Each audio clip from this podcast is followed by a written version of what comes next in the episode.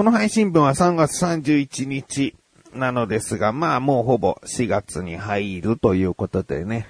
今年はですね、もうゴールデンウィークの予定を一つ立てました。えー、神さんの実家の大阪にですね、行こうかなと思っておりまして。で、まあ、全然もう一年以上ちょっと子供たちの顔を合わせられていないんで、うん、やっぱね、そういう風に会って、えー、お互い元気もらってっていうことをした方がね、いいかなと。うん、で、やっぱりコロナが終結しているとは思えないので、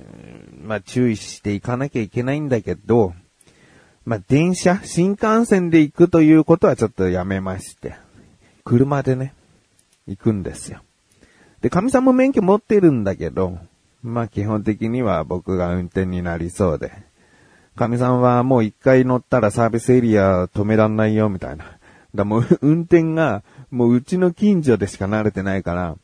まあ危ないんだよね。うん。まあ、透明の高速だったらほぼ直線だし、ねえ、サービスエリア入ってサービスエリア出てくらいできるとは思うけども、まあまあそれは最終手段として、基本的には僕が運転しようと。で、大阪に行くんですけど、その、とある夜に出かけようと。うん昼間やっぱもうすんげえ混んでるだろうから、比較的空いてるであろう深夜を使って、えー、出発して、で、朝に大阪に着くと。で、まあ、僕は眠いのか眠くないのかちょっとわからないけども、そこで、えー、大阪の実家行って、挨拶して、まあ、どっか遊び行くとかご飯食べに行くとかだったらもうそのまま行って、で、その日の夜はですね、僕はビジネスホテルに泊まると。で、子供たちは実家に泊まると。なぜ？なぜそこ一緒に泊まらないんだってところなんだけど、神さんの実家にですね、どうやら今現在猫が3匹いると。うーん、で、僕は猫アレルギーなんですよね。小さい頃からこう体がこうかぶれてきたりとか、えー、喘息はもうほぼ100%出ちゃうという、小さい頃はね、えー、状態だったんで、もう完全なる猫アレルギー持ちなんですね。で、こんだけ年取って大人になって、どういう風に変化したかわからない。正直、うーん、もう避けてきてるっていうのもあるから。だけど、まあ、神さんと付き合ってる頃、実家に泊まったことはあって、その時猫は一匹飼われてたんですね。だけど、まあ、その僕が寝たりするところには猫を絶対に入れないようにしてくれたり、まあ、その僕が来るっていう前はもう徹底的にこう掃除をしてくれてたみたいで、まあ、完全にこう、まあ、対策をしてくれてたんでね。で、まあ、一匹だからっていうのもあるのかもしれない。今回三匹だし、うん、で、まあ僕が泊まるってなると、やっぱ、すごくこうね、掃除とか、もうなんか大変そうな部分もあるから、じゃあ寝るときはもう僕はもう別のところで寝ますからと。うん、まあ正直さ、あのー、まあまあ親戚だけども血は繋がってない、こう、人がさ、人がっていうか、僕が泊まりに行くよっていうのと、その、自分の娘と、この孫だけが泊まりに行くよっていうのだと、こう、やっぱり負担もね、あの、向こうのご家族、もう負担が減るかなっていう部分もあるし、うん。なので、まあまあギリギリまではね、寝るうん、もうあとは、お風呂入って寝るぜぐらいまでは、あの、どうにかこう一緒に過ごそうかなとは思ってるけど、じゃあそろそろお開きで、つってね、もう、そういう時には僕はもう近くのビジネスホテルに行って寝るということになってましてね。で、その次の日の深夜に帰ると。うん、だからもう本当に、どうなのかな何泊何日って言ったらいいのか、いいのかわかんないけど、僕は一泊三日な感じなんだよね。うん。ホテルに一泊するけども、大阪に向かっているのも含めると3日間なのかなうん。まあ、楽しみですね。えー、辛くなりそうな部分すごいあるんだけど、楽しみな方が大きいかな。うんまあ、あとホテルに泊まるっていうのがね、うん、まあ一人だろうが家族だろうがなんだけど、僕あんまり外泊することが少なくて、うん、なんか自分の家、もしくはまあ実家とか、そういった部分以外で、あの、寝るっていうことが、もう、ないな、結婚してからないかな。だからまあ、神さんの実家には泊まってたりしてたけど、だうち旅行行くってなると大体大阪にじゃあね、せっかくだから行こうってことが多くなるからね。うん、旅行という旅行行けてなかったりして。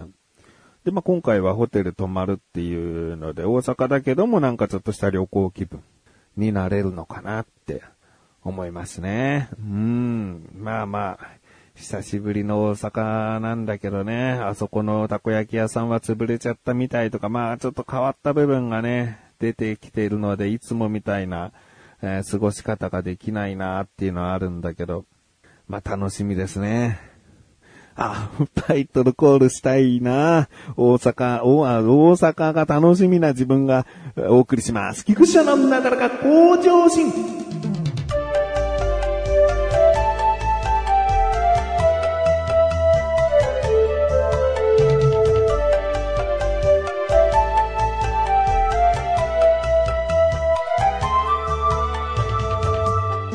すごいフリートークな気分で喋ってた。もうタイトルコールとっくにしてたんじゃないかと思って喋っちゃった。危ない。えーと、今回話す話は、もうほんと大したことはないんですけれども、僕、スマホのアプリゲームでですね、もう過去にも話してるんですけど、やっぱり今一番やってるのは、言霊なんですよね。全部カタカナで言霊。ビックリマンみたいなキャラクターのの雰囲気が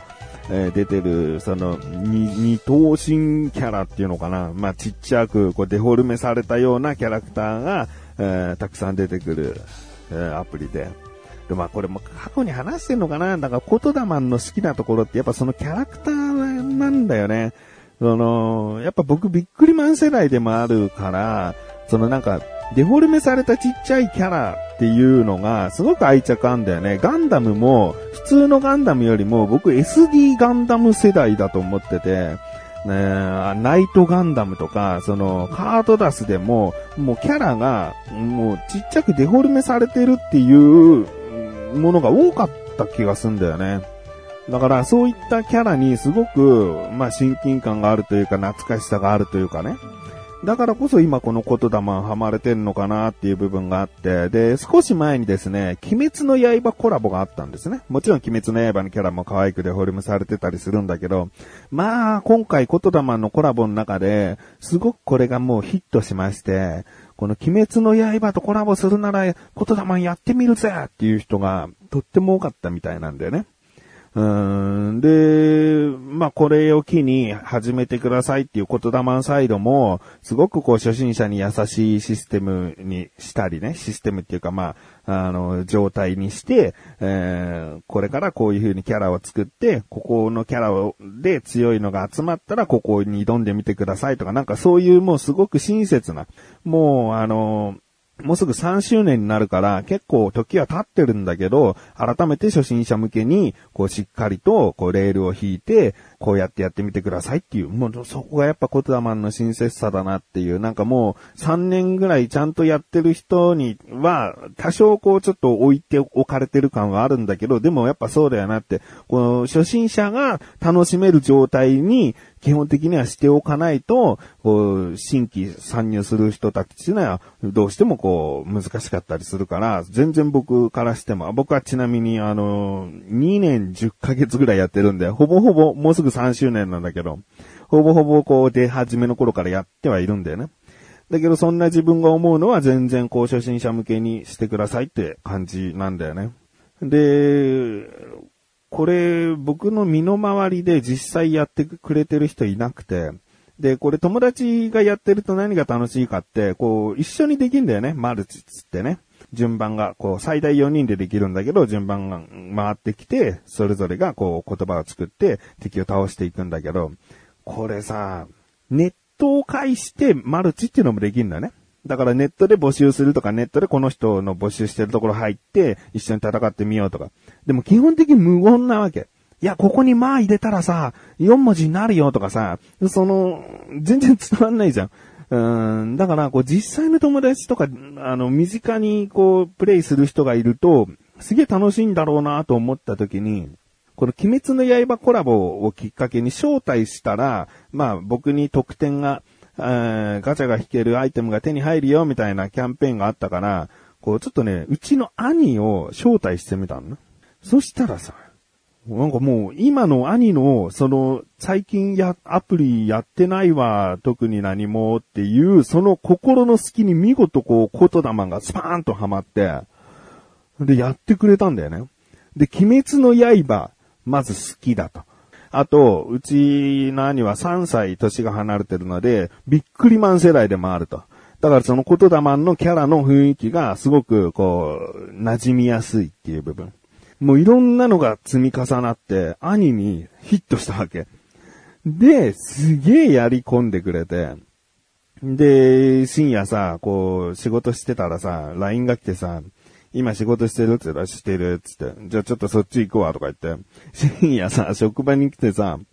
えー、言霊を一緒にやり始めるっていううん。で、初めて会話しながらマルチプレイしたんだよね。うん。いや、もうここに塔入れて、ここに歯入れて、みたいな。うん。いや、こっちもいいぞ、みたいな。なんかさ、会話しながら言霊ってすげえ楽しいんだよね。うーん。だからもうこれ、兄がね、いつ飽きるのかがちょっと心配ではあるんだけど、今のところ結構やってくれてるみたいなんで、これからも続けてほしいし、聞いてらっしゃる方もまあネットつながりになっちゃうけどね、でも言霊始めたんですよって言われるとね、嬉しいな。まあ、普通に始めてくれるのは全然いいしね。僕のこの回を聞いて、いや、なんかそこまで言うならと思ってさ、なんかちょっとやってみたら、思いのほかなんか面白いみたいな感じに思ってくれたら嬉しいですね。なんか4月にですね、大型コラボがまた始まるみたい。鬼滅の刃コラボの時は大型コラボをやりますっていう告知なく鬼滅の刃だったの。鬼滅の刃なんてもう超大型コラボなんてこう予告しといてもよかったんじゃないかと思うんだけど、でも今回は4月に3周年も迎えてさらに大型コラボやりますって言ってるから、え、これなんか相当な話題の作品、まあレジェンド作品かもしれない。なものとコラボすんじゃないのっていう、今そんな状態なので、まあ始めるのが早いに越したことはないので、少しでも興味持った方はですね、ぜひこうちょっとプレイをし始めてはいかがでしょうか。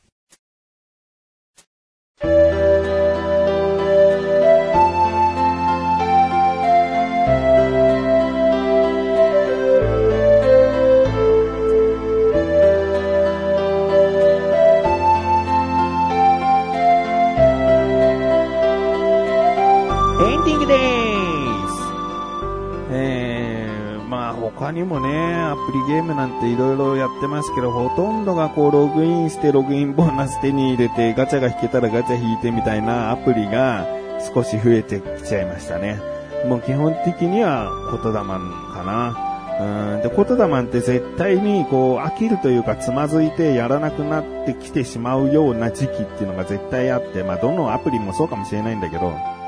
だけどそれでもコツコツとやってると、あ、この時持ってたキャラがこんなに活躍できるっていう、うーん、時が来たり、あと言霊は何と言っても、もうほとんど1ヶ月に1回ペース、もうそれに近いぐらいのペースね。まあ長くて2ヶ月ぐらいは空いちゃうけど、本当に稀です。えー、1ヶ月に1回ぐらいのペースでコラボがあるので、そのコラボ作品がピシャーンとこうね、自分の何かにはまると、またすぐやりたくなっちゃうっていう。まあ、僕はもう、次男と一緒にタルルートくんコラボをね、すげえ期待してるんだけど、どうやらなさそうかな。うん。でも、ボボボーボボーボーと